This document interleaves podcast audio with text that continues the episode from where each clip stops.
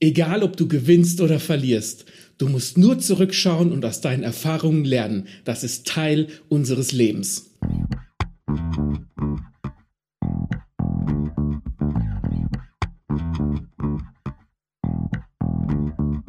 Herzlich willkommen zu Lesen und Lesen lassen, dem Bücher- und Schreibpodcast mit Martin und Maxe.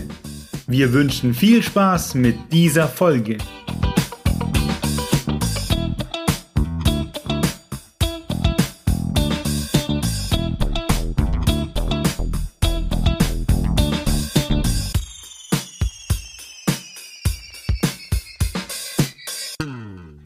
Das nicht nach All Might klang, ähm, dann, dann weiß ich auch nicht. Ja. Ich habe gerade auch einfach, keine Ahnung, 150 Kilo zugelegt an Muskelmasse bin und habe die übel harten Schattierungen gekriegt und meine Haare sind so wie bei ihm so in so Antennen hochgestanden. Superman ist in Deckung gegangen. Echt so. Also, äh, hallo Leute da draußen, dass ihr Bescheid wisst. Heute geht es um My Hero Academia Manga-Anime. Und All Might ist eine Figur aus der Serie und hat's übel drauf. Von der ist das Zitat. All Might, Maxe, was fällt dir spontan zu All Might ein? Was fällt mir zu All Might ein? Ich finde, du siehst, also wenn man My Hero, My Hero Academia sieht und sieht das Cover oder, oder sucht danach äh, auf Google, dann sieht man All Might und denkt sich, okay, ich habe den gesehen, ich weiß genau, wie der drauf ist. Und gewisserweise stimmt das auch, weil um den geht's ja auch viel in der Geschichte. Aber dieses Superman-Image, das der hat, wird im Verlauf von My Hero Academia ziemlich geil unterwandert. Und deswegen mag ich die Figur sehr gerne. Vor allem, je mehr die Serie voranschreitet, desto mehr mag ich ihn. Auch von den Farben her schreit er irgendwie einfach Amerika, ne? So ja. diese klassischen Superhelden dann auch ewig breit und so. Also ein richtiger Rambo. Aber hier gilt, gültet auch wieder ähm, harte Schale, weicher Kern. Wobei ich finde, dass das, das auch nicht so harte Schale, weicher Kern ist und auch so ein bisschen abgedroschen, finde ich. Es stimmt, aber die Figur hat viel mehr für sich als das. Also man, man, man sieht es halt, man denkt sich, okay, das ist irgendwie. Äh, ich persönlich dachte am Anfang, das ist so eine Persiflage auf amerikanische Superhelden und ne, blond und auch die Farben rot, weiß und blau. Aber das, wenn, wenn man My Hero Academia gelesen oder gesehen hat, dann stellt man fest, dass der quasi so ein bisschen wie Superman sein soll. Also das, da, da gibt es schon eine Verbindung, aber der wird ziemlich schnell eigenständig. Ich glaube, Eigenständigkeit ist das so ein bisschen das Motto von unserer Folge heute, weil wir werden über My Hero Academia sprechen und legen wieder so ein Deep Dive hin, wie wir es halt gemacht haben mit äh, Berserk. Werde die Folge in, der, in den Shownotes verlinken. Da könnt ihr reinhören. Wir hatten mal beide wieder Bock auf so ein richtig einfach rein Nerden in einen, in einen Titel. Und Eigenständigkeit ist genau das, was mal Hero, Hero Academia ausmacht. Also es ist nicht, man, man denkt, okay, Superhelden und man denkt Schule und man denkt so ein bisschen in die Richtung Comics, amerikanische Comics. Aber My Hero Academia ist mehr als das. Das Ding ist ja, du hast ja schon gesagt, äh, wer es gesehen hat oder wer es gelesen und im Skript hast du Story auch an zweiter Stelle gestellt. Ich würde aber schon vorweg einen kurzen Abriss machen, worum es in der Serie geht, weil ich denke, es gibt auch Hörer und Hörerinnen, äh, die es noch nicht kennen. Natürlich, also Inhaltsangabe äh, machen wir sowieso. Ja. Ja, ich würde jetzt sowieso sagen, dass wir so, die, so eine kleine Roadmap zurechtlegen, wie wir die Folge aufgebaut haben. Also wir werden gleich ein bisschen was zum Inhalt sagen, um was es eigentlich geht. Ähm, wichtig ist natürlich, wir werden spoilern. Das ist alles voller Spoiler. Bis zu einem gewissen Punkt, bis zum Anime Ende Staffel 6. Ähm, ich weiß nicht, wie weit das im Manga ist. Ich würde ja, vielleicht so Band 32, 33, 34 so um den Dreh.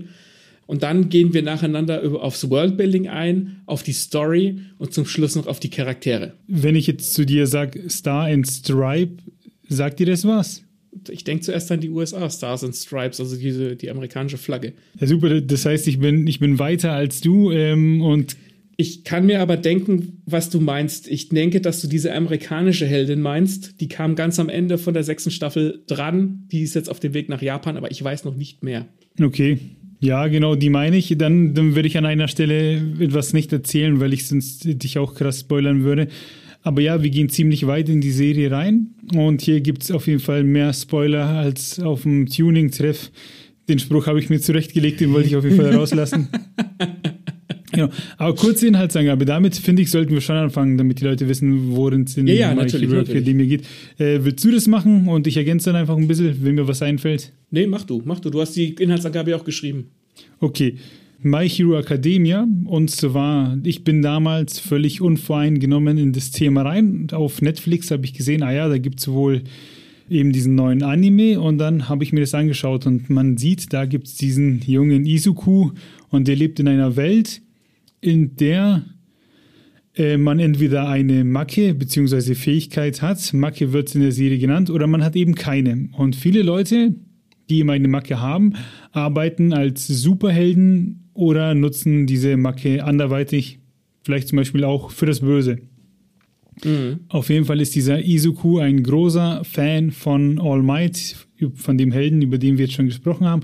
Und der hätte auch sehr gerne eine Macke. Ich überspringe mal ein bisschen viel am Anfang, aber ich sage, es, es kommt dann zu einer Situation, wo die beiden aufeinanderstoßen und der All Might vererbt dem Izuku seine Fähigkeit. Im Anime heißen die Dinger übrigens Spezialitäten. Was ich, also ich finde Macken auch ganz cool, aber Macke hat sowas äh, negativ konnotiertes. Ich will nur sagen, wenn ich jetzt im Verlauf der Folge von der Spezialität rede, dann meine ich eine Macke, also eine Fähigkeit äh, von, ja, von einer, von einer Figur. Das war auch äh, eine der ersten Sachen, die mir aufgefallen ist, ähm, dass die das im, im Manga Macken nennen. Und zuerst hat mir das Wort Spezialitäten besser gefallen, aber auch nur, weil ich das zuerst kannte. Aber mittlerweile fahre ich auch mit Maki ganz gut. Aber egal. Ja. Genau, und dann treffen die beiden aufeinander und der vererbt ihm seine Fähigkeit. Und der Izuku muss erst lernen, mit dieser Fähigkeit umzugehen. Der kann diese gewaltige Power, die ihm der All Might vererbt, aus Gründen ähm, vererbte sie ihm, die, auf die wir jetzt dann vielleicht im Laufe der Folge noch eingehen. Die muss er erst lernen zu beherrschen, weil wenn er alles auf einmal rauslässt, würde es quasi seinen Körper zerfetzen. Und so Ja. kommt es, dass er dann eben auch auf die Heldenschule endlich gehen darf, weil er jetzt auch Kräfte besitzt. Und so geht er dann seinen Weg in die Schule. In der Schule macht er alles mit, was die anderen schon quasi können, weil die anderen haben ja die, den Vorteil, dass sie ihre Macken seit Geburt kennen. Für den ist das alles neu. Wir, wir, wir sind mit dem Underdog unterwegs und dann kommen ganz viele Gefahren eben im Laufe der Geschichte auf, auf die Zuschauer zu, über die wir jetzt in dem Laufe der Folge eingehen, aber das ist sozusagen der Kern von My Hero Academia. Und das wirkt erstmal gar nicht so arg besonders. Also du hast hier so eine, du hast, wir haben einen typischen Shonen im Prinzip, ne? Es gibt eine Hauptfigur, die ist irgendwie besonders. Hier ist es so, dass sie keine Macke hat oder keine Spezialität hat und bekommt dann eine und ansonsten ist es halt natürlich eine Power Fantasy, ne? Die Hauptfigur äh, will stark werden, es geht um Freundschaft, du hast die typischen Shonen-Themen drin, äh, es ist ein Schüler und was was mir, was ich gerade spontan, was mir einfällt, was meine Frau vorhin zu mir gesagt hat, die mit mir den Anime schaut, ist, dass sie, dass ihr gefällt, dass mit Verlauf der Serie die Schüler oder die Schulaktivitäten ein bisschen in den Hintergrund rücken und die Erwachsenen äh, ein bisschen eine Rolle spielen. Und das ist untypisch für so, einen, für so eine Geschichte, weil es soll ja jüngere Leute und Schüler ansprechen und auch erwachsene Männer wie uns, wie man sieht. Aber es geht äh, zu einem späteren Zeitpunkt weg von diesem, von diesem, von diesen Schulgeschichten, was gut ist. Äh, da habe ich nachher noch ein Hühnchen zu rupfen mit My Hero Academia. Äh, dazu aber später mehr. Zum Worldbuilding kommen wir ja auch gleich ins Detail, aber was man, um die Welt äh, zu erklären, schon mal sagen kann, ist, dass die ja zur Schule gehen und ähnlich wie in Ja. so einer, wie soll ich sagen, wie eine Ausbildung hier äh, generell ist es, dass, dass die zur Schule gehen, aber auch Praktikas machen müssen bei Heldenagenturen. Das heißt, wir bekommen so the theoretisches Heldenwissen mit und wir begleiten die, die Anfänger bei den Profis, die es halt drauf haben. Und das ist schon ziemlich cool gemacht, weil das macht das Ganze irgendwie so, so greifbar, so realistisch. Und man freut sich dann immer, weil man dann sieht, ah, welcher Schüler geht zu welchem Helden und was lernen die dann da. Das ist schon ganz cool gemacht. Und bei mir war es so, ich habe das auf Netflix geschaut. Die, die ersten neun Folgen waren damals oben. Ich habe nichts erwartet. Und ich fand es so geil, dass ich danach ähm, weitergucken wollte. Und dann habe ich gesehen, ah, da gibt es hier keine Folgen mehr. Also habe ich mir dann die Mangas gekauft. Und wenn das, das, das musste so eine Serie erstmal mit dir schaffen. Und das hat die geschafft. Und es ist ja so, dass die dann diese ersten Teamkämpfe machen müssen. Da gibt es dann irgendwelche Aufgaben wie, äh, ihr müsst so eine Flagge hier sammeln. Das ist sozusagen das Äquivalent für eine Geisel wurde entführt in diesem Gebäude und ihr müsst, Team A sind die Entführer und ihr seid die Retter und wie würdet ihr es machen? Und da trifft der Izuku auf seinen, auf seinen Gegenspieler, auf seinen Mitspieler, wie heißt der, Katsuki? Diese Namen sind unheimlich schwierig in ja, dieser Serie. Katsuki. Genau. Ähm, das sind so, so, so Rivalen, sage ich mal. Und der hat so eine Explosionsmacke der ist richtig krass, schon in jungen Jahren. Und der Izuku ist halt der Neuling. Und da gibt es so eine Szene, da treffen die aufeinander und der Izuku trickst den mit so einem Judo-Wurf unheimlich aus und das macht in dem Moment einfach so Spaß, weil man weiß, dass der dem physisch komplett unterlegen ist, aber der muss sein Köpfchen anwenden und schafft ähm, den eben aus der Fassung zu bringen. Und das ist so geil an der Serie, diesen Izuku dabei zu beobachten, äh, wie eifrig ähm, er ist und sich versucht, in dieser Welt, äh, wie er versucht, da zurechtzukommen und nicht von den Mitschülern abgehängt zu werden. Ich könnte jetzt einen ganzen Sermon zu Izuku ablassen, aber ich spare mir den für später auf, weil das ist tatsächlich eine größere Sache, die ich dann da anspreche, wo wir sicherlich auch in eine Diskussion geraten werden. Ja, okay. Aber gut, genau. Jetzt solltet ihr eigentlich verstanden haben, worum es geht, äh, was da so in dieser Welt passiert. Und jetzt können wir eben äh, auf die Welt eingehen im Detail. Jetzt würde ich.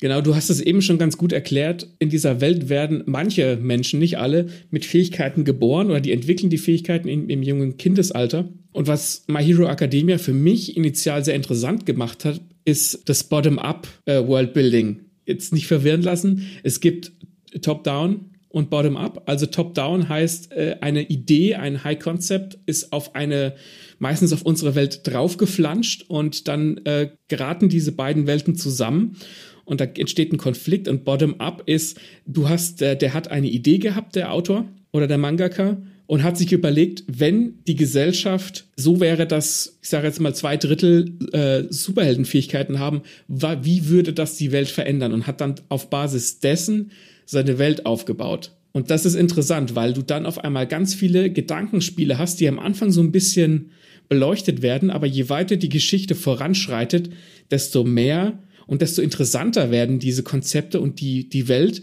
weil Sachen passieren, die du nicht vorhersehen kannst, oder was heißt nicht vorhersehen kannst, aber die halt überraschend oder neu sind oder die frisch sind, weil du sie nicht auf unsere Welt adaptieren kannst. Na, das fängt ja schon damit an, wir haben zwei Drittel der Bevölkerung hat Fähigkeiten.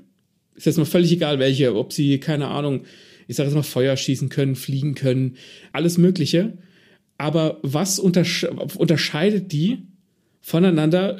Was macht sie zu Helden und was macht sie zu Bösewichten? Das heißt, jeder startet quasi stärker auf demselben Startfeld, aber die Einstellung und die Moral macht dann quasi aus, in welche Richtung die sich entwickeln. Und wie wird eigentlich, wie werden Helden betrachtet und Bösewichte betrachtet von der Bevölkerung, die keine Fähigkeiten haben? Das ist ja auch ein richtiges, ein richtiges Machtgefälle was ja dann äh, auch in der ersten Folge oder im ersten Kapitel, in den ersten paar Kapiteln im Manga klar gemacht wird, da ist der Izuku, der hätte gerne Fähigkeit, er hat keine Fähigkeit und dann hast du da auf einmal ein Machtgefälle, das dann klar gefüllt wird, indem er die Fähigkeit von All Might bekommt, vererbt bekommt.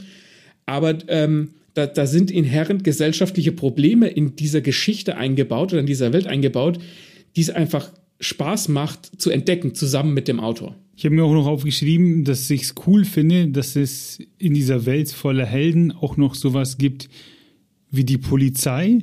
Und mhm. die kümmert sich dann trotzdem noch bei Verhaftungen und ähnlichem.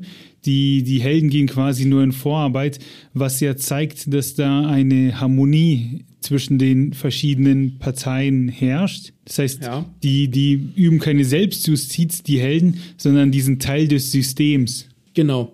Ja. ja, genau. Du hättest so, so, ein Thema hast du ja dann zum Beispiel bei Batman, ne? Bei den Batman-Comics oder Filmen. Da ist dann, du hast eine ganzen, du hast eine Stadt, die ist korrupt und da ist eine hohe Kriminalitätsrate und da ist auf einmal ein Typ in einem schwarzen Anzug und in einem Cape und übt Selbstjustiz, was ja im Grunde genommen auch ein Verbrechen ist. Und dieses Problem hast du eben bei My Hero Academia nicht, weil wie du gesagt hast, die Teil des Systems sind und quasi mit dem System gewachsen sind. Ein weiteres Beispiel für dieses intelligente Worldbuilding ist auch, dass es zum Beispiel, und das ist jetzt sehr, kennt man aus Videospielen und das ist auch sehr auf diese Welt gemünzt, es gibt Support-Items. Die spielen stellenweise eine wichtige Rolle, dann wiederum gar nicht. Aber Support-Items sind genau das, was der Name sagt. Es sind Unterstützungsgegenstände für die Helden um ihre Fähigkeiten besser zu machen oder anders zu machen oder aufzubrezeln oder wie auch immer. Die werden dann eingeführt und später ist es dann so, dass in Japan die Gesellschaft zerrüttet wird und ähm, die Leute das Vertrauen in die Helden verlieren, weil eben was Schreckliches passiert. Und da ist es so, dass die Menschen, die keine Spezialität haben, sich auf einmal mit Support-Items ausrüsten und gegen die Helden vorgehen. Und das fand ich extrem clever. Das spielt gar nicht so eine wahnsinnig große Rolle, zumindest im Anime nicht. Aber du hast hier, ich habe Support-Items für Helden, coole Idee. Okay, ich drehe die Idee auf den Kopf, indem ich einfach den Menschen die Support-Items gebe, die dann gegen die Helden vorgehen. Und sowas kannst du, sowas ist einzigartig. Das kannst du in keiner anderen Welt so machen wie in My Hero Academia. Und sowas ist in jeder Geschichte cool, wenn man wenn eine Geschichte was machen kann, was nur diese eine Geschichte machen kann. Das Coole ist auch, dass die Welt hinter den Grenzen von Japan nicht aufhört, sondern überall auf der Welt gibt die Helden.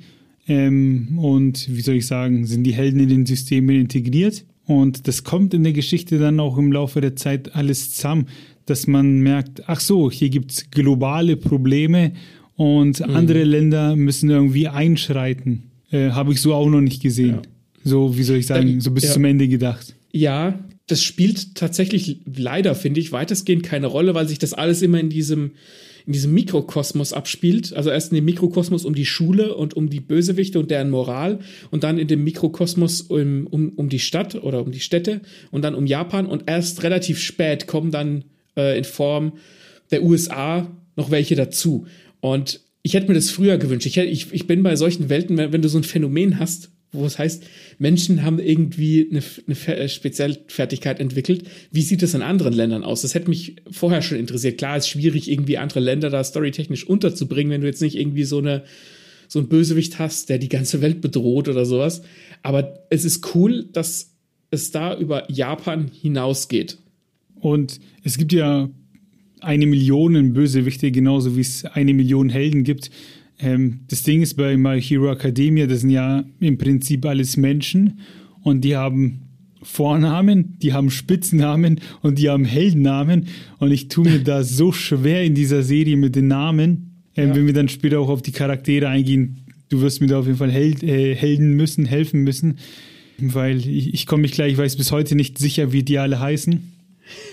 Ich auch nicht. Und das liegt auch unter anderem daran, dass, dass sie sich im, in der deutschen Übersetzung für die Nachnamen als Vornamen entschieden haben. Ich weiß nicht, ob das vielleicht ein initialer Fehler war und sie das dann einfach quasi weitergemacht haben. Aber Izuku, also die Hauptfigur, heißt eigentlich Midoriya Izuku. Und Midoriya ist sein Vorname. Und im Japanischen, im Anime, nennen sie ihn immer Midoriya. Das äh, Midori heißt übrigens grün und er hat grüne Haare, daher da der Name Midori. Und aber unten steht Izuku und ich kenne ihn auch nur als Izuku, weil ich den Anime auf Deutsch angefangen habe. Und das, wenn die dann quasi zwei Figuren über eine dritte Figur sprechen und ihren Namen verwenden, aber den anderen Namen sagen oder vielleicht den Heldennamen sagen, dann ist das ganz schön verwirrend. Was aber tatsächlich Was an der, an der deutschen Lokalisierung gedacht? liegt. Keine Ahnung. Ich weiß ich nicht. Müssten ja. wir, bei wem, bei wem ist denn äh, My Hero Academia erschienen in Deutschland? Bei welchem Verlag? Bei Karls Manga, das müsst ihr uns erklären, ähm, was ihr euch da gedacht habt. Ey, das machen wir. Wir schreiben denen eine Mail und sagen, warum ja. ist das so? Ab also, nächsten Mal wieder umdrehen. Ja. Ich wollte eigentlich woanders hingehen. Ich habe mit den Namen angefangen und mit den tausend Figuren. Und zwar wollte ich sagen, die Bösewichte, das ist das Coole. Man weiß im oftmals viel mehr über die Hintergründe der Bösewichte als über die Helden, ja. weil die Helden sind die Guten und die müssen ja immer die Bösen vermöbeln, so kennt man das. Aber die Bösen haben sehr tief, tiefen Groll, sehr weite Geschichten, wo man auch immer merkt, wo das alles herkommt. Und auch wenn viele einfach nur böse sind, weil sie böse sind, steckt da trotzdem immer sehr viel Geschichte dahinter. Und es gab, glaube ich, bisher keinen Bösewicht, wo ich mir dachte, fuck, ist das eine geile Hintergrundgeschichte. Du hast es eben schon gesagt, die Bösewichte sind cool und man erfährt viel mehr über die Bösewichte. Und das liegt daran, das habe ich eben schon mal anklingen lassen, dass die, die Helden und die Bösewichte ja im Prinzip auf, einer, auf einem ähnlichen Feld starten und die beiden ja nur unterscheidet, wie ihre Moral ist. Und das Coole an den Bösewichten ist, und das gilt eigentlich für fast alle Bösewichte bis auf All for One, also den Oberbösewicht sozusagen, die haben alle, ähm, die sind alle Opfer ihrer Umgebung geworden. Die sind entweder Opfer des Systems geworden oder Opfer von anderen Systemen und haben dann halt einfach sich in eine Richtung entwickelt, das mit der ähm, Gesellschaft nicht vereinbar ist. Was so ein bisschen auch wieder auf diesen japanischen Gesellschaftscharakter anspielt, ne, wo alles so ein bisschen, ich will nicht sagen gleichgeschalten ist, aber alles, wenn du so nicht zur Norm gehörst, dann bist du anders und bist komisch und darauf spielen die Bösewichte durchaus an. Also da gibt es zum Beispiel den Stain, das ist einer der ersten Bösewichte und der hat zum Beispiel so als Aufhänger, der tötet Helden, also da geht es dann wirklich ums Töten, der tötet Helden, weil Helden mit den Konsequenzen ihres Tuns, weil die die nicht tragen müssen. Ne? Das, das sieht man auch immer in so Avengers-Filmen. wenn die gegen irgendwelche Bösewichte oder Aliens oder was auch immer kämpfen, geht immer die halbe Stadt zu Bruch und keiner kräht danach, wer die Scheiße wieder aufbaut oder keine Ahnung, da ist ja auch ein Haufen Kollateralschaden. Und der personifiziert das quasi. Der sagt, Helden müssen für ihre Taten die Konsequenzen tragen. Und das ist einer der frühen Helden, wo man sich denkt, okay, cool, das ist nicht einfach nur ein Dude, der cool aussieht und ein großes Schwert hat, sondern der hat auch eine Agenda. Das ist doch der, der den Bruder von dem Klassensprecher äh, querschnittslähmt, richtig? Oder ich weiß nicht, ob ah, querschnittslähmt, aber der kann dann auf jeden Fall seine Beine nicht mehr benutzen. Und dem seine Macke oder die Macke in der Familie ist ja, dass die übelst schnell rennen können. Und das sorgt ja, ja Ingen Ingenium heißt der Held, ja. Ingenium. Ja, genau, genau. Und das sorgt ja auch für einiges Drama, weil ja. der Klassensprecher ja immer so ein Überkorrekter ist und immer an die Regeln halten und ähm, auch so ein Stück weit, wir müssen zusammenhalten und was ihr tut, ist nicht ehrenhaft und blablabla. Und da will er ja auf Rache aus, wo man dann auch merkt, okay, diese Figuren sind lebendig, das löst was in dem aus und das fand ich auch cool. Figuren werden da gechallenged. Das ist nicht so, du hast hier die Helden und du hast die Bösewichte. Die sind nicht dazu da, um coole Kämpfe zu haben, sondern die sind dazu da, um gegenseitig ihre Moral auszuloten. Und, da, und das, das haben fast alle Bösewichte. Und das finde ich so geil. Und das Geile ist, du musst, klar, es gibt dann, es gibt einen Oberbösewicht, das ist All for One. Der hat eine Fähigkeit, mit der quasi Fähigkeiten sich aneignen kann, sozusagen. Der ist so ein bisschen, also ich würde sagen, der ist ein bisschen wie Blackbeard aus, aus One Piece, der so ein bisschen die, der Strippenzieher, der so, der, der, der große Unbekannte im, im Hintergrund. Das Witzige ist, seit dem Japanischen denselben Synchronsprecher wie der, wie der Blackbeard, deswegen verbinde ich die beiden auch miteinander. Der ist tatsächlich nur da, um böse zu sein des Böse sein Willens, was auch so ein bisschen mit dem, mit dem Klischee spielt, dass, keine Ahnung, so jemand wie Superman immer nur Gutes tut. Also ist er nur dazu da, Böses zu tun, was ich vollkommen in Ordnung finde. Aber du hast dann auch so, äh, so Bösewichte wie Overhaul, der, der in so mafiösen Strukturen aufgewachsen ist.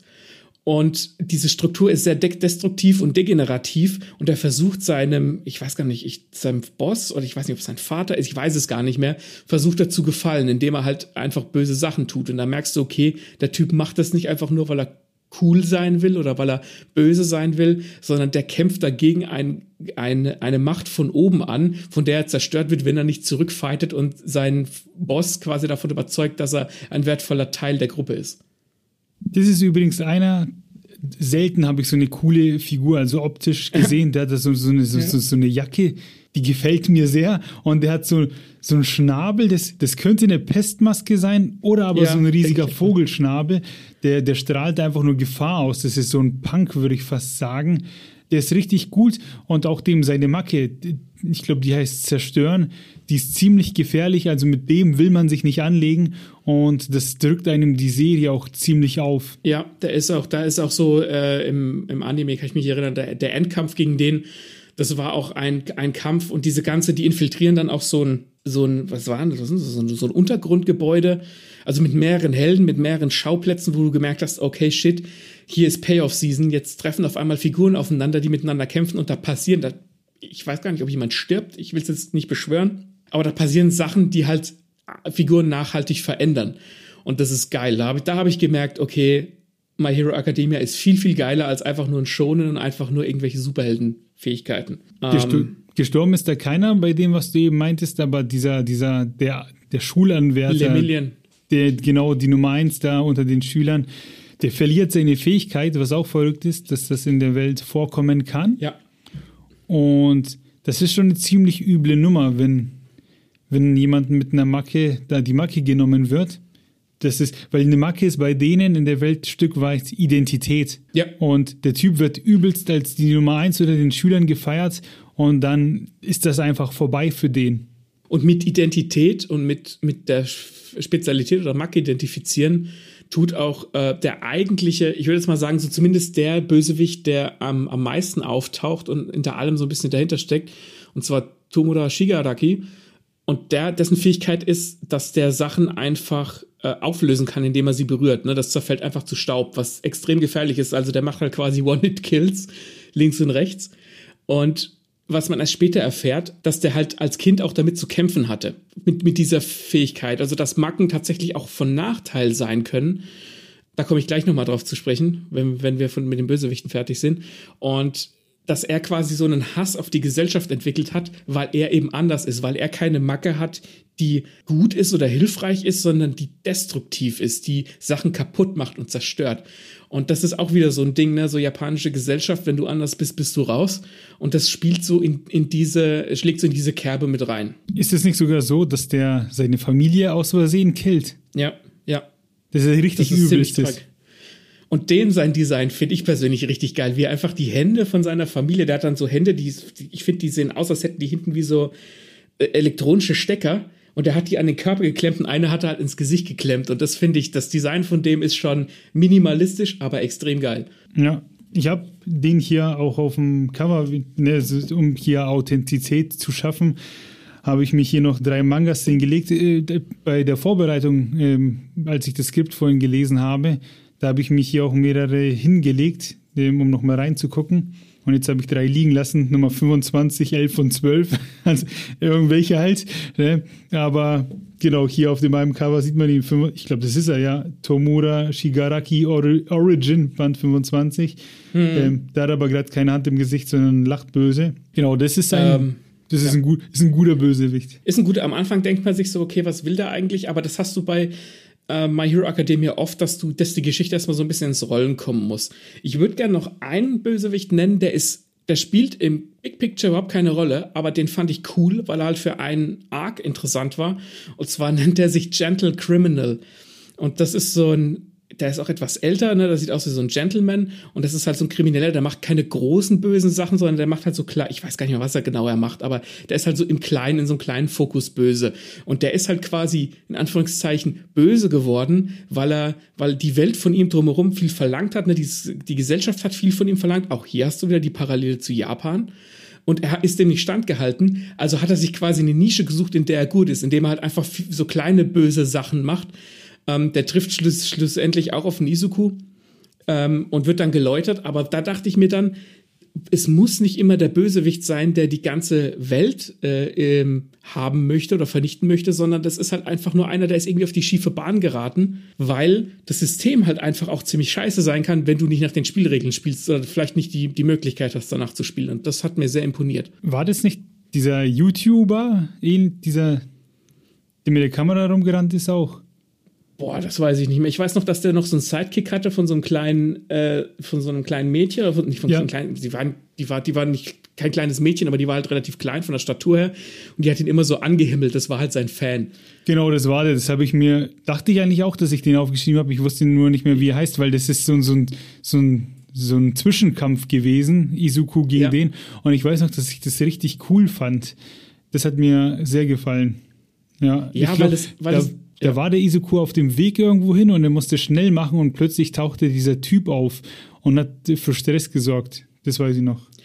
Ja, genau. Also die, die sind mehr so zufällig aneinander geraten und das zeigt eben auch, warum das Worldbuilding von My Hero Academia so gut ist und warum der Autor so gut ist, wenn er denn gut sein darf, sage ich jetzt mal, komme ich später noch darauf zu sprechen, der kann solche Geschichten nur in My Hero Academia erzählen und er kann sie auch auf in einer kleineren in einem kleineren Scope, in einer kleineren Größe erzählen und das ist geil, dass du eben nicht den die, die Weltzerstörung brauchst, um, um Spannung zu erzeugen oder Interesse zu erzeugen, sondern auch einfach so ein, so ein Dude, so ein kleiner ähm, Ganove, der irgendwie aber eigentlich ein gutes Herz hat, kann, der, der kann dich auch mitreißen. So, jetzt haben wir aber ein bisschen viel über die, die Bösen geschwärmt. Jetzt müssen wir so wieder zurück in den roten Faden, worum es geht, ne? Und was die Serie würde, ausmacht. Ja, Deswegen. ich würde tatsächlich noch eine Sache ansprechen. Mhm. Und die ist auch ziemlich wichtig für die Geschichte. Und dann kommen wir zur Story. Das ist, glaube ich, auch eine ganz gute Überleitung.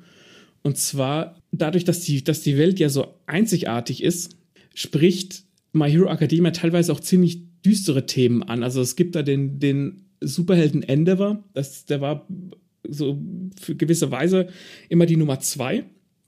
Und der war, der ist sehr äh, ehrgeizig und so und auch immer so ein bisschen aggro und der hat zum Beispiel, das erfährt man relativ früh, sich bewusst, also er hat eine Feuerspezialität, die anscheinend auch relativ selten sind und hat halt bewusst eine Frau gesucht, die eine Eisspezialität hat, weil er halt einen Sohn haben wollte, der beide Spezialitäten in sich vereint. Und dann hat er quasi mehrere Kinder mit der Frau, bis er quasi die, in Anführungszeichen, perfekte Spezialität gezüchtet hat und behandelt seine anderen Kinder halt richtig scheiße. Und die Frau, also ist richtig toxisch, richtig beschissen. Und das ist auch so ein Ding, das kannst du, das hast du sonst nirgends, wo ich dann echt schlucken musste, wo ich dachte, okay, das ist für eine, dafür, dass die Geschichte für Jugendliche ist, ist das ganz schön, ganz schön dark. Bei dem finde ich es auch geil. Ähm, das ist ja immer so, so ein wie soll ich sagen, so, Konkur so ein Konkurrenzding zwischen ihm und All Might gewesen, dass All Might mhm. ja die Eins ist und er die Zwei. Und der All Might, haben wir ja schon gesagt, vererbt seine Fähigkeit, weil er verliert seine Kräfte im Laufe der Serie. Und dann wird die Nummer zwei zur neuen Nummer eins. Und dem schmeckt es gar nicht, dass er quasi kampflos gewonnen hat. Und die mhm. Nummer eins ist, obwohl er nichts dafür tun musste. Und das ist das Coole, dass es so an dieser neuen Nummer 1 nagt, der da nicht mit stolzer Brust rauskommt und sagt, ich bin der King, sondern man merkt, dass er sich für sich das nicht verdient hat. Das macht diese Figur ja. auch noch mal menschlicher, lebendiger. Das, das nagt an seinem Stolz, gewonnen zu haben ohne Kampf. Ja, ich würde sogar so weit gehen und sagen, das Ende war wahrscheinlich eine der am besten ausgearbeiteten Figuren der ganzen Geschichte ist auch dieses, ne, mit dem Züchten der Spezialitäten, wo du am Anfang schon denkst, okay, was ein Arschloch, den werde ich niemals sympathisch finden. Und später kommt dann der Backlash, in dem einer seiner Söhne einer der Hauptbösewichte ist, ähm, was man sich hätte zu, zu, dem Zeitpunkt denken können. Man hat sich die ganze Zeit nur gedacht, warum hält sich Darby denn immer so zurück? Der sieht doch so cool aus. Was ist mit dem? Und bis es sich dann herausstellt, das ist sein Sohn, was keiner gewusst hat, was er dann auch quasi der ganzen Welt offenbart, was natürlich auch wiederum an seinem, an seinem Ruf kratzt und äh, ihn total fertig macht, was diese Figur vollkommen demontiert und das finde ich geil. Da habe ich richtig gefeiert. Unser, wie soll ich sagen, Hauptheld der Izuku, der hat ja dieses, diese Fähigkeit vom Almighty, die ja heißt One for All. Und wichtig ist ja, dass er nicht die ganze Kraft auf einmal einsetzen darf, weil sonst zerstört seinen Körper. Und im Laufe der Geschichte kommt er immer wieder in Situationen, äh, wo er doch übertreiben muss und wo dann auch mhm. die Krankenschwester zu ihm sagt, so, jetzt machst du es nochmal und dann hast du keine Arme und keine Beine mehr. Also muss er auch umdenken, wie er mit dieser Kraft umgeht, weil das wird nicht nur so dahergesagt, sondern es gibt Konsequenzen in dieser Serie. Im Laufe der Geschichte stellt sich heraus, dass diese Kraft immer weitergegeben wurde von einem Helden zum nächsten und es gab immer unterschiedliche Fähigkeiten und bei ihm kommen jetzt alle zusammen. Es geht dann so weiter, dass er dann auch mit den vorherigen sprechen kann. Mhm. Das heißt, der, kriegt ein ganzes Federmäppchen voll Fähigkeiten. Ähm, manche sind cool, manche sind weniger cool, aber ja, das ist so das Ding, wir lernen mit dem Izuku. Und das ist auch so ein Ding, was mir an der Figur gefällt, dass der nicht so ein Haut drauf ist, der dann alles kann, sondern dass man mit ihm ähm, in, in dieser für alle normalen Welt, aber für ihn ist es ja neu, für ihn ist es die neue Heldenwelt, die Fähigkeitenwelt und dass man das so begleitet und eben das mit ihm durchschauen muss. Das mag ich sehr ja. an My Hero Academia. Izuku ist für schonen äh, Manga auch relativ, äh, wie soll ich sagen, zurückhaltend. Ne? Wenn du jetzt irgendwie so an andere Schonen denkst, wie Dragon Ball, Son Goku ist laut und aktiv und ein bisschen doof. Wenn du an Naruto denkst, Naruto ist laut und aktiv und ein bisschen doof. Wenn du an One Piece denkst, Ruffy ist laut und aktiv und ein bisschen doof. Das, die haben schon immer so ähnliche Charaktere und Izuku fällt da eben raus, weil er nicht so ist. Und zum einen Teil finde ich es gut, weil du in My Hero Academia allein schon auch durch die Optik, durchs Character Design viele laute Charaktere hast. Und er ist ja so ein bisschen der Normalo zwischendrin. Das heißt, der ist für uns eine Wand, auf die wir uns projizieren können als Leserinnen und Leser. Und dadurch ist der wie so ein Anker, ne, der, der normal bleibt, obwohl er ja eigentlich voll die krassen Fähigkeiten hat. Ähm, und das ist gut. Was ich weniger gut finde, ist, dass Isoku dadurch fast ausschließlich über sich über seine Fähigkeiten identifiziert. Das heißt, er hat keinen so einen richtigen Charakter, sondern er hat halt, er ist halt einfach der Gute und er macht das, was gut ist und er setzt die Fähigkeiten ein, wenn er muss. Und das ist cool, solange er seine Fähigkeiten entdeckt. Und wie du gesagt hast, manchmal muss er über seine, übers Ziel hinausschießen und mutwillig seine Gliedmaßen zerstören, damit er überhaupt was reißen kann. Und das ist gut. Aber äh, zum Zeitpunkt, späteren Zeitpunkt in der Geschichte, hast du eben auch gesagt, hat er mehrere Fähigkeiten, was erstens doof ist, weil er ist die Hauptfigur. Warum hat er als einziger mehrere Fähigkeiten? Jetzt mal von äh, One for All, äh, All for One abgesehen. Und zweitens könnte das Problem entstehen, und das weiß ich noch nicht, soweit bin ich noch nicht, dass Izuku quasi so eine Art Schweizer Taschenmesser ist und für jede Situation die passende Fähigkeit hat. Und dadurch könnte es theoretisch relativ langweilig werden. Ja, man merkt schon, dass der Wandel zu dem geht, was du eben meintest, weil ganz am Anfang war es noch so, dass er immer mit seinem Notizbuch rumgerannt ist und sich mhm. alles aufgeschrieben hat und dann auch ein richtig guter Stratege war, was er später auch noch ist. Aber diese, diese Gewitztheit, dieses Gewiefte nimmt man ihm und er geht dann auch mehr in Richtung Power. Ja. Das stimmt ja, schon, dass er das, dann später ja. nur noch über One for All äh, hier identifiziert wird. Ja. Und das ist eben doof, weil die Fähigkeiten quasi den Charakter überschreiben, wenn du so willst. Und das, ich meine, das stört mich jetzt nicht, weil My Hero Academia viele andere positive Aspekte hat, die man, für die man es lesen oder gucken oder feiern kann. Aber in Sachen Hauptfigur stinkt er halt einfach gegen andere ab. Das finde ich auch cool. Es gibt ja, wie gesagt, Mitschüler und da gibt es diese Ochaku. Das ist so ein, so ein Mädel, die heißt Gravity Girl als, als Superheldenname und die kann, wenn sie Sachen berührt, dann kann sie die schweben lassen, die kann die Schwerkraft mm. beeinflussen. Und das ist sozusagen so die, die erste Kompiline, die der Izuku hat, weil er sie auch in der ersten Prüfung rettet. Und die ist auch ganz süß gezeichnet, die gefällt mir. Und die beiden, ja, wie soll ich sagen, die flirten nicht miteinander, aber man merkt, dass da mehr ist als Freundschaft, aber keiner der beiden traut sich so richtig. Und wenn die am Ende nicht irgendwie zusammenkommen, dann flippe ich aus, weil das muss. Das ist eine Love Interest, die ich sehr gerne begleite. Und ich finde, die ist auch sehr gut gemacht und nicht aufgesetzt. Genau, also hier, wie soll ich sagen, so Partini-Probleme gibt es natürlich auch in der Serie, aber ich finde so charmant und nicht so ähm, mit dem Finger drauf, sondern halt irgendwie real einfach. Ja, ja, das stimmt. Das ist ähm, viele von den Figuren werden, also im Prinzip gibt es bei, bei My Hero Academia zwei Lager von Figuren. Einmal die Figuren, die viel Screentime bekommen und sich nicht nur über ihre äh, Fähigkeiten identifizieren. Und dann gibt es die Figuren, die sich nur über ihre äh, Fähigkeiten identifizieren. In dem Fall, Izuku gehört zu denen, die sich eigentlich zumindest später nur über die Fähigkeiten identifizieren und Ochako eher nicht, weil sie natürlich diesen Crush auf Izuku hat, was später dann auch ein bisschen nachlässt tatsächlich, was ich sehr angenehm finde, weil das das Ganze ein bisschen realistischer macht und nicht nur, dass du jetzt nicht nur die weibliche Hauptrolle, die dem der männlichen Hauptrolle zurufen darf und ihn toll finden darf. Das klärt sich später dann ein bisschen auf. Aber generell finde ich es ein bisschen schade, dass der My Hero Academia Cast an Figuren so groß ist, dass einfach viele Charaktere auf der Strecke bleiben. Also klar, wir haben die Figuren auch hervorgehoben, die Bösewichte, die grauen Charaktere, die äh, Produkt ihrer Umwelt sind, aber es gibt genauso viele, die einfach nur im Hintergrund rumstehen, zum Beispiel aus der Klasse, wo ich gerne mehr gesehen hätte wo ich aber einfach nicht mehr bekomme, weil einfach die Zeit nicht ist. Ja, ja, das sind wirklich eine Million. Ich glaube, ich, glaub, ich, ich wenn es darauf ankäme, ich könnte dir von 110 Stück nennen. Und ja. es gibt zum Beispiel den einen, der nervt mich übelst. Das ist so ein winziger, der so mit so, so Bömmeln rumläuft. Der kann irgendwie so ja. Kugeln erschaffen und irgendwo hinkleben. die aber keinen Zweck erfüllen. Und dem werden dann immer wieder irgendwelche coolen Sachen zugeschustert, wo er dann doch mal glänzt, wo man richtig merkt, ja, das macht, das macht der Autor jetzt nur, damit der Typ nicht unnötig rumsteht. Und ja. dann ist es auch so, dass der so, so, so, so, so eine Persönlichkeit hat, der klassische Perversling im Manga, der mhm. dann immer die Höschen sehen will und oh, ich möchte mein Gesicht in eure Brüste drücken und so und völlig überdreht, wo ich mich frage, so, das hat man schon tausendmal gesehen, hat es den ja. jetzt wirklich gebraucht? Also ich bin überhaupt kein Fan von dem. Ja, und das Problem hast du eben mit vielen. Du hast zwar diese Klasse A1 ist es, glaube ich, oder 1A? Ja, ich glaube, ja, ja. Eins von beidem. Und du, du, du, du erkennst die quasi als Klasse.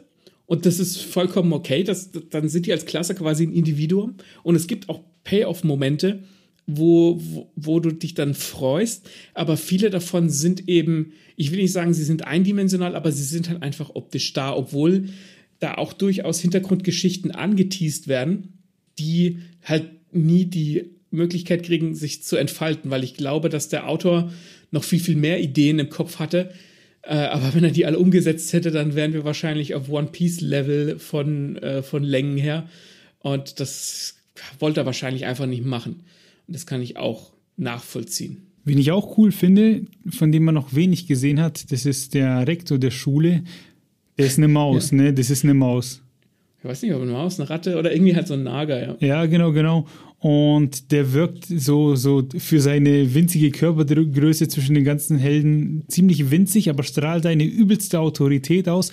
Und der hat so eine Narbe am Auge. Und diese Narbe, die muss irgendwo herkommen. Und ich glaube, da gibt es dann bestimmt auch irgendwie eine verrückte Hintergrundstory, wo sogar der Rektor mal als Held gearbeitet oder gekämpft hat. Das würde mich ultra interessieren, wo der die Narbe her hat. Und es würde mich ja, nicht wundern, wenn da der Autor tatsächlich schon was vorbereitet hat. Ja, es gibt wahnsinnig viele Figuren, wo du gern noch mehr ge gewusst hättest. Ich finde zum Beispiel Twin.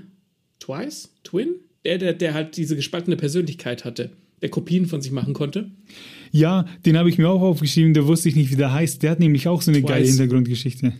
Ja, und der, die wird auch so ein bisschen angeteased und der ist auch so einer, ähm, der hat eine gespaltene Persönlichkeit und der ist auch einer, der nicht wirklich böse ist, der ist einfach nur ein bisschen Banane und der ist aber dadurch auch an die Bösen geraten, einfach weil er quasi nicht mit der Gesellschaft mithalten konnte, wenn man das mal so ausdrücken darf. Von dem hätte ich zum Beispiel gerne noch mehr gesehen. Dem, ähm, es ist ein bisschen ein Problem an der Story und das ist vermutlich auch mein größtes Problem, das ich mit, mit My Hero Academia habe, dass My Hero Academia viele gute Ideen hat und das habe ich ja eben auch schon gesagt, dass es oftmals nicht die Zeit hat, weitere Ideen zu ergründen, aber es hat dann oftmals die Zeit, Dinge zu machen, die einfach nicht nötig sind. Und zum Beispiel ähm, Schulfeste oder irgendwelche Klassenkämpfe. Oder ich fand jetzt auch die, die Praktika bei den anderen Helden, die fand ich teilweise gut, teilweise hat sich wie Füller, ange Füller angefühlt. Und das finde ich schade. Und da habe ich das Gefühl, dass der Verlag dem Autor vielleicht gesagt hat, hey, pass auf, äh, du schreibst noch für Schüler, also mach doch jetzt bitte mal irgendwie drei, vier Ausgaben nur irgendwelchen irgendwelches Schulzeug. Und das, da gab es in einer Staffel, in der fünften, glaube ich, die ersten zwölf Folgen oder so, da ging's, da haben wirklich nur die, die Klassen gegeneinander gekämpft und das war, das hat die Story einfach null vorangebracht. Da habe ich mich tatsächlich durchgequält. Und das finde ich doof, dass die Geschichte manchmal so künstlich aufgeblasen wird. Ich glaube, wir sind jetzt über den Punkt hinaus, wo das noch passiert, aber gerade am Anfang ist es so einfach Füllmaterial. Das ist wie trockene Nudeln essen. Ich, das ist, ich will das nicht. Ich will Soße. Ja, fühle ich das, das mit dem Schulfest, das war echt so unnötig, weil die dann auch noch irgendwie so Songs oder so oder einen Tanz geprobt haben, wo du dir auf der einen Seite denkst, äh, also was soll das, weil die Welt wird unterwandert von Schurken und es wird überlegt, das Schulsystem zu revolutionieren, sage ich mal. Die Kids müssen schneller ins Praktikum, damit sie eine vorläufige Heldenlizenz kriegen, damit sie eben gleich mitkämpfen können in dem Krieg, der bevorsteht und auf der anderen Seite sollen sie Schulfest machen. Ähm, das war stellenweise schon ein bisschen komisch, dass für manche Sachen irgendwie gefühlt nicht Zeit ist. Aber jetzt müssen wir dann doch noch irgendwelche Kämpfe machen, wo nochmal neue Figuren auftauchen mit Smacken. Der eine kann irgendwie alles als Comic darstellen. Da dachte ich mir, mhm. dem habe ich jetzt nicht gebraucht irgendwie. Ähm, genau, was halt, wie du schon ja. sagst, was die Story nicht voranbringt. Wobei ich jetzt finde, wenn du so, wenn wenn es ziemlich düster ist und ich glaube, dass mit dem Schulfest war nach dem nach der Story mit Overhaul, die ziemlich düster war, finde ich das ein gutes Gegengewicht, dass du so ein bisschen eine leichtere Note reinbringst. Und das finde ich vollkommen okay. Wenn das eine Folge, ich spreche vom Anime, ich weiß nicht, wie viele Kapitel es dann im Manga sind, aber wenn du eine Folge oder zwei hast, das ist vollkommen okay. Aber wenn ich zwölf Folgen mir auch Kämpfe angucken muss, weißt du, wenn du Schulfest hast, dann hast du zumindest andere Aktivitäten. Aber es ist ein schon Manga und ich weiß, ich krieg noch einen Haufen Kämpfe, also brauche ich nicht noch mehr Fillerkämpfe, die, die keine storytechnische Relevanz haben. Das ist so, das war für mich so der größte die, ja, die, die, diese Schulwettkämpfe. Und auch, wie du gesagt hast, dass es dann Figuren eingeführt werden, ne? einer, der irgendwie alles in einem Manga darstellen kann. Und das, da merkst du auch, okay, der, der, der Autor hat noch viele, viele Ideen gehabt. Und was der Oda halt in One Piece macht, der, der zieht es halt ewig in die Länge und bringt halt noch den Teufelsfruchtnutzer, den er im Kopf hat. Oder Araki in JoJo's Bizarre Adventure macht dann, da hast du ja auch so ein, so ein Kampf der Woche-System äh, bis zu einem gewissen Punkt. Der bringt die dann halt einfach dran. Und das, man merkt auch, dass der Autor mit seinen Fertigkeiten gewachsen ist. Ne? Am Anfang gibt es halt Typen, die Feuer und Eis schießen und später gibt es dann viel, viel coolere Fertigkeiten, weil man das Gefühl hat, der, der hat sich weiterentwickelt. Aber das kommt halt alles, das fühlt sich entweder zu reingedrückt an und hat nicht genug Zeit, oder es wird halt von, von was anderem, äh, wird, wird die Zeit dann von was anderem eingenommen, das es nicht braucht. Und das ist vermutlich mein größtes, in Anführungszeichen, Problem mit My Hero Academia.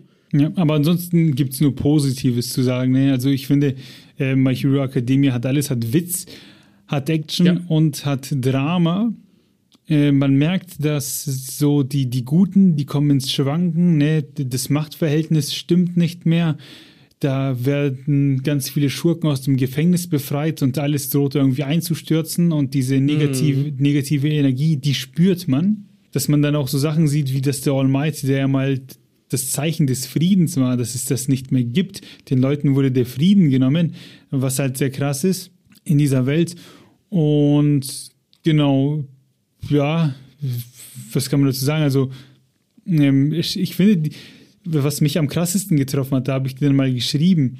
Ähm, das hat dich nicht so krass getroffen, aber ich fand es übelst, weil es geht ja am Anfang darum, dass dieser Izuku, der möchte auf diese Schule und irgendwann mhm. ist alles so scheiße im System und die Bösen übernehmen und alles ist angegriffen, dass der Izuku sagt, um seine Freunde zu beschützen und etc., was weiß ich, ihn zu beschützen, ähm, verlässt er die Schule wo man ganz am Anfang nie gedacht hätte, dass es da so weit kommt, äh, weil das ist ja das, wo er unbedingt hin wollte. Mhm, und stimmt, stimmt, stimmt. Ja, und das, das fand ich schon hart in dem Moment. Das, hat, das fand ich ein geiler Cliffhanger am Ende vom Manga. Ja, ja. Ja, gut, das ist natürlich, das spielt gut mit seiner, mit seiner Motivation. Er will, auf, er will eine Spezialität, er will auf die Schule und verlässt sie dann für seine Freunde. Ja, das, ja, toll. Also gut, ganz toll. Habe ich jetzt gar nicht so auf dem Schirm gehabt. Ich weiß gar nicht, wo ich jetzt weitermachen soll. Also ich finde, dass My Hero Academia, es ist ganz klar ein Schonen. Es hat die typischen Themen, die du in Schonen hast, durch das Worldbuilding, was wir jetzt auch in epischer Breite gelehrt haben, ähm, gibt es viele Eigenheiten. Aber ich finde jetzt zum Beispiel, dass My Hero Academia ein wesentlich besserer Schonen ist als unser gern gehasstes Demon Slayer bei Demon Slayer habe ich nie dieselben Gefühle gehabt wie bei My Hero Academia. Bei Demon Slayer habe ich das Gefühl, da, da fehlt das Unterfutter, da fehlt das Fundament. Und das Fundament hat My Hero Academia und zugegeben, es hat ein verdammt gutes Fundament, weil es verdammt gut geschrieben ist. Aber es, es, es macht jetzt nichts Neues, aber das, was es macht, macht es verdammt gut. Das Schöne ist ja, dass was in My Hero Academia passiert, das hat Konsequenzen. Das ist nicht so, dass da irgendwelche Leute gegeneinander kämpfen und dann war es ein cooler Kampf und nächste Woche sind die alle wieder geflickt und dann war es das, sondern ähm, das baut alles aufeinander auf und ist eine riesige Geschichte. Ja. Ähm, das ist cool. Ja, das ist, und das ist tatsächlich vermutlich auch das, was mich am meisten bei My Hero Academia gehalten hat, jetzt mal von dem ganzen, von der ganzen Welt abgesehen. Und was auch vor allem in Shonen und Manga oftmals so ein bisschen auf der Strecke bleibt, ist, wie du gesagt hast, die Konsequenzen. Achtung, ganz viele Spoiler hintereinander, falls jemand äh, nicht das nicht hören will und sowieso oder ne, bis hierhin durchgehalten hat. Da sterben Leute. Sir Night Eye stirbt. Lemillion verliert seine Fähigkeit. Endeavor muss mit den Dämonen seiner Familie kämpfen. Das ist nicht so, keine Ahnung, jemand schnippt mit dem Finger und alles ist wieder gut oder alles wird irgendwie so ein bisschen in Relation gesetzt, dass es abgefedert wird. Nee, wenn da was passiert, dann sterben auch mal Leute. Und diese Konsequenzen sind geil, weil nur wenn du Konsequenzen in der Geschichte hast, wenn du weißt, da steht was auf dem Spiel, nur dann knallst du die Arschbacken beim Lesen oder beim Zuschauen zusammen. Wenn du weißt, am Ende ist sowieso alles nur Kampf und alle, alles ist lustig und der Bösewicht ist besiegt und alle haben sich lieb, dann, dann kriegst du, dann kriegst du das nicht hin. Dann, dann langweilt sich der Leser oder die Leserin oder die Zuschauer oder die Zuschauerin die Konsequenzen sind das, was My Hero Academia geil macht und besser macht als viele andere schon. Jetzt äh, weiß ich gar nicht, ob wir noch irgendwas hinzufügen sollten. ähm, ganz am Anfang haben wir uns aufgeschrieben. Ich glaube, hier machen wir noch äh, ein ganz kurzes Ping-Pong, das haben wir übersprungen. Und zwar, äh, welche Macken denn äh, wir cool finden. Weil ich glaube, so im Detail haben wir die gar nicht benannt. Wenn jeder ein, zwei noch droppt, ich glaube, dann wird den Leuten geholfen, ja, dass sie sich unter ich, den Macken was vorstellen können. Ich würde, ich würde gerne noch eins, zwei Sachen sagen, die muss ich auch gar nicht so weit ausführen und dann machen wir noch äh, Spezialitäten Ping-Pong und dann können wir aufhören. Na, dann machen wir das. Und diese Konsequenzen, die finden nicht nur äh, auf großer Ebene statt, sondern My Hero Academia hat auch kleine und große Momente. Also du kriegst irgendwie so stadtzerstörende Fights, wo halt wirklich ganze Städte dem Erdboden äh, gleich gemacht werden. Du hast dann aber auch diesen Gentleman Villain, den ich vorhin schon angesprochen habe, wo alles viel in einem viel kleineren, in einem viel kleineren Maßstab passiert. Und beides ist irgendwie interessant, weil beides gut erzählt ist. Wenn ihr My Hero Academia noch nicht gelesen oder geguckt habt und habt euch jetzt vielleicht auch gespoilert, ist ja wurscht, kann man trotzdem genießen. Es braucht am Anfang ein bisschen, um in die Gänge zu kommen, weil man halt denkt, okay, noch ein Schon, ich weiß, wie das läuft. Aber je mehr es reift, desto erwachsener wird es und dranbleiben wird auf jeden Fall belohnt. Also ich fand es von Anfang an geil, mich hat es sofort abgeholt. ja, kann ja sein, dass wenn du da drauf stehst, überhaupt kein Ding. Äh, bei mir hat es auf jeden Fall gebraucht. Bei mir war das am Anfang so eine Hassliebe, weil irgendwie war es cool oder irgendwie auch nicht. Und My Hero Academia macht die Vorbereitung so gut. Ich kann jetzt nur in Staffeln vom Anime sprechen, aber die ersten zwölf Folgen von der, von der sechsten Staffel, das habe ich noch nie in meinem Leben erlebt. Weder, und das, also, ne, das kannst du als Bild rausschneiden, als, als Teaser. Das habe ich noch nie in meinem Leben erlebt, nicht bei One Piece und nicht bei Jojo, dass die zwölf Folgen lang Payoff-Season haben. Eine Folge nach der anderen hat sich angefühlt wie zwölf Folgen Finale und es wurde nicht langweilig, dass ich auf der Couch gesessen bin und habe mich gefragt, was zur verfickten Hölle, ich sage das jetzt einfach, ist hier eigentlich los? Wie geil ist das denn? Gibt dem Ganzen eine Chance. Das ist eine, ein cooler Anime, ein geiler Manga, der von seinen Figuren lebt, der von der Welt lebt, der von den Problemen lebt, der von Konflikten einfach lebt, weil da zwei Parteien, zwei große Parteien aufeinandertreffen, äh, wo jeder eben meint, er tut das Richtige. Und das macht einfach Spaß. Das ist witzig stellenweise, weil, ja, weiß ich nicht, mhm. das ist auch so ein Ding, das arbeitet mit Mimik und Gestik und ist laut, wie ja. halt eben, sag ich mal, der typische Manga-Humor. Und auf der anderen Seite hat es Drama und sehr viel Action. Und der kommt natürlich durch die coolen, äh, die Action kommt durch die coolen Fähigkeiten. Und ich habe mich hier einen aufgeschrieben, das ist der Lehrer von denen, ähm, der Shota Aizawa. Der hat eine Fähigkeit. Verdammt, den wollte ich nennen. Ach so. der mach, mach weiter. Der, der, hat eine Fähigkeit, da fürchten sich alle bösen Buben vor. Und zwar kann der über seinen Blick, wenn er jemanden anguckt, äh, Fähigkeiten abschalten. Und erst wieder, wenn er blinzelt, äh, wird die Fähigkeit freigegeben und da gibt es so geile Momente, wo die halt gucken, dass dem seine Augen offen bleiben ja. und die dann auch anfeuchten und so, damit er halt auf jeden Fall weiter gucken kann, was in einer Situation auch für sehr viel Spannung sorgt. Das finde ich cool. Und insgesamt ja. mag ich ja. die Figur gar nicht. Der, der wirkt halt so äh, immer so verschlafen und drei Tage baut und äh, mir ist eigentlich alles egal und ich hasse euch Schüler. Aber wenn es dann, dann ans Kämpfen geht, dann liefert der. Ja, das hat, das hat, am Anfang hast du auch gedacht, okay, ich weiß, wie die Figur drauf ist, aber der hat auch so einen Hintergrund, der und, oh Gott, wie heißt der? Present Mike? Der mit dem, mit dem Mikro? Die beiden oh, den ja hasse ich, den mag ich auch überhaupt nicht. Den finde ich aber gar nicht witzig. die haben aber eine, eine, Hintergrund, eine gemeinsame Hintergrundgeschichte, von denen würde ich gerne mehr wissen. Und der Eiser war, wie, wie du gerade gemeint hast, die müssen aufpassen, dass seine Augen offen bleiben. In, in diesem, wo ich eben gemeint habe, zwölf Folgen lang Payoff-Season, haben die halt, das ging halt so über zwei, drei, vier Folgen. Und dann wird, der, wird dem so ins, ins Bein geschossen. Also das System halt wirklich das Bein, das, nee, das war, das war auch so eine Patrone, wo genau, wo du die Fähigkeit verlierst. Und dann wurde ihm halt ins Bein geschossen. Und er musste sich halt binnen einer Sekunde selbst das Bein abhacken und so. Und da denkst du, da, da habe ich, da bin ich, da waren sämtliche Körpermuskeln an meinem Körper angespannt. Da habe ich ausgesehen wie All Might, weil ich einfach alles angespannt habe. weil das einfach so eine geile Situation ist. Auch weil die Fähigkeit von dem cool ist. Er, ne, die hat halt den Nachteil, er muss die Augen offen halten und das wird ab einem gewissen Zeitpunkt ziemlich schwer. Vor allem, wenn man es machen muss, wenn Leben davon abhängen. Und der Typ ist halt einfach scheiß cool. Wer auch cool ist, ist der Fumikage. Das ist ein Klassenkamerad vom, vom Izuku. Und das ist so ein, so ein Vogelmensch, ne? Der hat halt auch Vogelkopf, Flügel etc. Und ja. dem seine Fähigkeit ist Dark Shadow. Das ist ein Schatten, der, kann man sagen, in ihm steckt, der aus seinem Körper rausgehen kann ja, und dann agiert sowas, ja. wie ein dritter Arm. Und umso dunkler es ist, desto stärker ist er. Und das finde ich schon sehr cool gemacht. Das, das lässt ihn stellenweise richtig geil aussehen in dem Buch. Der ist richtig gut gezeichnet. Und der hat so eine, halt einfach so eine coole Dunkelheit in sich, so, der ist so ein bisschen edgy, ne? ist bestimmt was für die Linkin Park-Hörer da draußen. Also ich finde, der sieht richtig gut aus und der ist auch richtig stark und der ist auch einer so der, der Vernünftigen und der Starken, ja, dem, dem man gern zuschaut. Einfach, ja. Ja, zu dem kann ich gar nicht so viel sagen. Das ist halt so einer, der quasi, du siehst you, you, get, you, you get what you see. Also der ist genauso wie er halt ist, der trägt halt, ne, der, da gibt's jetzt keine größere Geschichte drumherum. Ich überlege gerade, welcher Charakter mir gut gefällt. Und ich mag, und die spielt, glaube ich, ich weiß nicht, ob sie nochmal eine große, größere Rolle spielt, aber ich mag die Lady Vagant. Hieß die so? Lady die, Giant? Die so, nein, die mit, die mit dem, ah, mit dem Scharfschützengewehr im Ellenbogen. Ah, äh, ja, ich weiß nicht, ich weiß, wen du meinst, aber ich weiß gerade nicht, wie die heißt. Ich, ich auch nicht. Und die, die hat auch nur so eine kurze Rückblende bekommen. Die kam auch gar nicht so lang dran. Aber die hat halt einfach das Gewehr im Ellenbogen gehabt. Ne? Das ist so, ich meine jetzt Gewehre anstatt Körperteilen. Und in den Körperteilen drin ist das nicht besonders. Aber die hat das halt so im Ellenbogen gehabt. Da hat die halt immer so den Ellenbogen hochmachen müssen und hat dann mit der Hand auf dem Gesicht so gezielt. Und die hat auch einfach generell ein cooles Design gehabt die, da war ich ziemlich gehypt drauf. Die fand ich ziemlich cool, weil die Fähigkeit halt einfach clever ist. Ist doch nichts anderes äh, als Weapon 5 aus One Piece. Heißt die so, Weapon 5?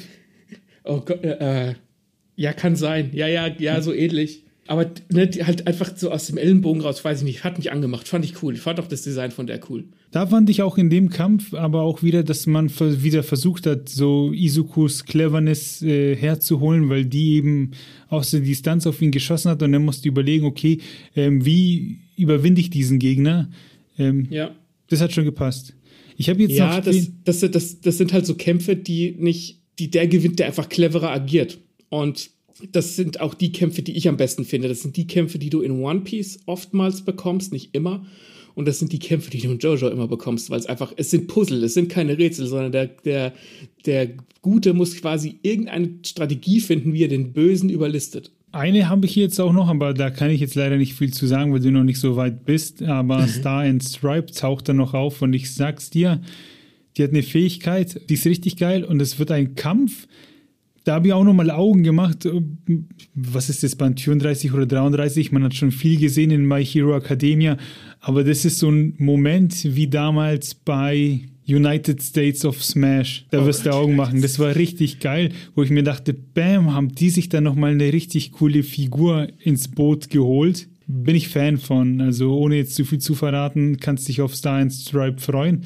Gibt auch ein bisschen Hintergrundgeschichte wieder. Das ist ein cooler Moment. Mit United States of Smash hast du mir jetzt schon, hast du mich, da hast du mich jetzt sehr heiß gemacht, weil ich kann nicht mehr genau sagen, warum mich dieser Moment so gehypt hat. Weil dieses, wenn sie irgendwie so Delaware Smash oder so rufen, also amerikanische Städte oder County oder Namen oder so Staatennamen, ist erstmal so ein bisschen witzig, aber dann kämpft halt der All Might gegen den All for One und er haut halt einfach United States of Smash raus. Da habe ich übel Gänsehaut gehabt. Ich kann nicht mehr sagen, warum, aber ich fand den Moment brutal geil, wie er halt wieder All Might halt völlig reingehauen hat. Weißt du, warum das so war? Das war, weil da All Might angefangen hat, schon langsam seine Kräfte zu verlieren und dann waren da die Schüler hinter der Mauer versteckt und die konnten nicht eingreifen und man hat schon als Zuschauer gewusst, okay, das ist jetzt der letzte Kampf von All Might und man wollte natürlich nicht, dass dem was passiert und dann haut der da drauf und holt nochmal alles aus sich raus und da war so eine, so eine, wie soll ich sagen, so eine kriegerische Euphorie, wo man sich dachte so, ja, mach das jetzt, du schaffst es. Man war hinter ihm Und dann blätterst du um, Doppelseite United States of Smash und es war, als hätte man selbst dem Gegner eine verpasst. Ja. Okay. Das fand, also so habe ich das empfunden. Kannst du das, kannst du mal ein Foto machen von dieser Doppelseite? Also jetzt halt für mich. Weil ich habe das nur im Anime gesehen und ich weiß, dass ich gesagt habe, okay, das war einer der geilsten Anime-Momente, die ich je hatte, weil das, da war ich noch gar nicht so investiert in My Hero Academia, aber das hat mich irgendwie gecatcht, dass ich das ultra geil fand. Ja, kann ich dir gerne schicken. Ich glaube, es war Band 12 oder Band 11. Den habe ich hier auf jeden Fall hier liegen. Äh, schicke ich dir dann. Aber auf jeden Fall, ja, ich, ich dachte mir so, bam, ist das geil. United States of Smash. Der Name ist halt auch irgendwie so ironisch. Ähm, ja, aber komplett geil. Und das ist, wenn, wenn ein, eine Geschichte es schafft, gleichzeitig mit so einem, mit einem doofen Wortspiel wie United States of Smash, wo du vorher drüber über die Namen gelacht hast, wenn es ein, eine Geschichte schafft, dass du im selben Moment über den gleichen, eigentlich doofen Witz oder Wortspiel mitfieberst, dann hat sie es geschafft. Pass auf, das machen wir jetzt noch. Hier sagt er, Tja, das liegt daran, dass ich nicht mit voller Kraft zugeschlagen habe. Schon einige Personen haben diese Kraft dem jeweils Nächsten anvertraut, zum Besten aller, damit sie Hoffnung bringt. Als nächstes bist du an der Reihe. Gib dein Bestes, Toshinori. Dann knirschen Zähne. Er schreibt, er schreit, leb wohl, one for all, verpasst dem Gegner eine und dann nächste Seite, Doppelseite, leb wohl, nochmal leb wohl, one for all und dann United States of Smash auf der Doppelseite. Der sieht einfach so geil aus und dann hat der All Might auch noch so äh, schwarze Schatten in den Augen, wo du richtig merkst, okay, was, was hier passiert, das berührt alle. Und es ist Volume 11 und dann kommen ja noch tausend andere geile Sachen. Also, ja. Martin, wir sind am Ende der Folge und ich werde jetzt gleich auf YouTube gehen und werde mir diese Szene nochmal angucken. ja, das ist auch, jetzt wo ich das nochmal gesehen habe, dass er ihm, der verpasst ihm ja vorher schon eine und dann gibt es erst den United States of Smash. Ja, richtig gut. Okay, ähm, Leute, falls ihr Bock jetzt habt auf äh, hier My Hero Academia, dann schreibt es uns in die Kommentare, das würde uns freuen. Äh, vielen Dank fürs Zuhören. Wir hoffen, wir konnten euch den Manga und Anime näher bringen. Wenn ihr meint, was ihr da geredet habt, das Quatsch, der und der sind viel cooler als der und der und ihr hättet noch die und die erwähnen sollen, dann haut uns das auch in die Kommentare auf Instagram, auf Facebook, auf Podigy, auf YouTube etc. etc. Ganz wichtig, Sterne auf Spotify, dann schlägt mein Herz höher. Und ansonsten. Apple Podcasts auch. Ja, und Apple Podcast auch. Und wann kommt die nächste Folge? Oh Gott, ich habe es nicht vorbereitet, Martin. Hat's der Max schon mal vorbereitet? Hört's, hört's äh, nochmal nach. Wir haben, das kommt nächste Woche. Eins, zwei, drei. Am 26. April und da haben wir wieder einen Gast. Ein Interview wird das sein. Hier habt ihr es zuerst gehört, genau. Ähm, bis dahin vielen Dank und auf Wiederhören. Auf Wiederhören. Du kennst es doch, wenn du, keine Ahnung, du gehst durch deine Wohnung und du weißt eigentlich, wo alles steht, aber dann schlägst du dir trotzdem irgendwo den Zeh an oder du knallst mit deinem Arm gegen die Türklinke oder mit deinem Fuß irgendwo dran. Kennst du bestimmt, oder? Ich kenne das und ich denke, das kennt jeder. Und da stellt sich mir eine Frage und die stelle ich jetzt dir. Und ich erwarte da eine lebensbereichernde Antwort, die uns allen die Augen öffnen wird. Ich bin gespannt. Woher wissen wir eigentlich, wo unser Körper aufhört und wo die Gegenstände anfangen? Hm. Spontane Antwort wäre gewesen, äh, indem ich drauf schaue, aber wir ich stoßen. Ich will nicht die biologische Erklärung. Ja, ja, Moment, aber wir stoßen uns ja in Momenten an, wo wir nicht darauf schauen. Das heißt, wir können in dem Moment nicht wissen, wie lang jenes ist. Könnte aber natürlich auch sein, jetzt Obacht. Titel deines Sextapes. Ja, pass auf, es könnte natürlich auch sein, dass in unseren Körpern und in den Möbeln Magnete sind, von denen wir nichts wissen. Und wenn vorher eine Bedingung erfüllt ist, wirken diese Magneten und deswegen stoßen wir uns an. Vielleicht, wenn man kurz vor dem Mobiliar einatmet, stößt man sich an und wenn man ausatmet, passiert nichts. Achtet da beim nächsten Mal drauf. Das heißt, um nochmal zusammenzufassen, Du glaubst, wir haben Magneten in unseren Fingern und in den Gegenständen, in denen, bei denen wir uns anstoßen, so dass es nur manchmal passiert. Richtig? Genau, es müssen Bedingungen erfüllt sein. Ich würde nicht sagen, dass ich daran glaube, aber das ist eine Theorie, die ich jetzt spontan sehr sinnvoll halte. Ja. Dann möchte ich gern wissen, wie der Held heißt, dem die Spezialität gehört. Martin Moch.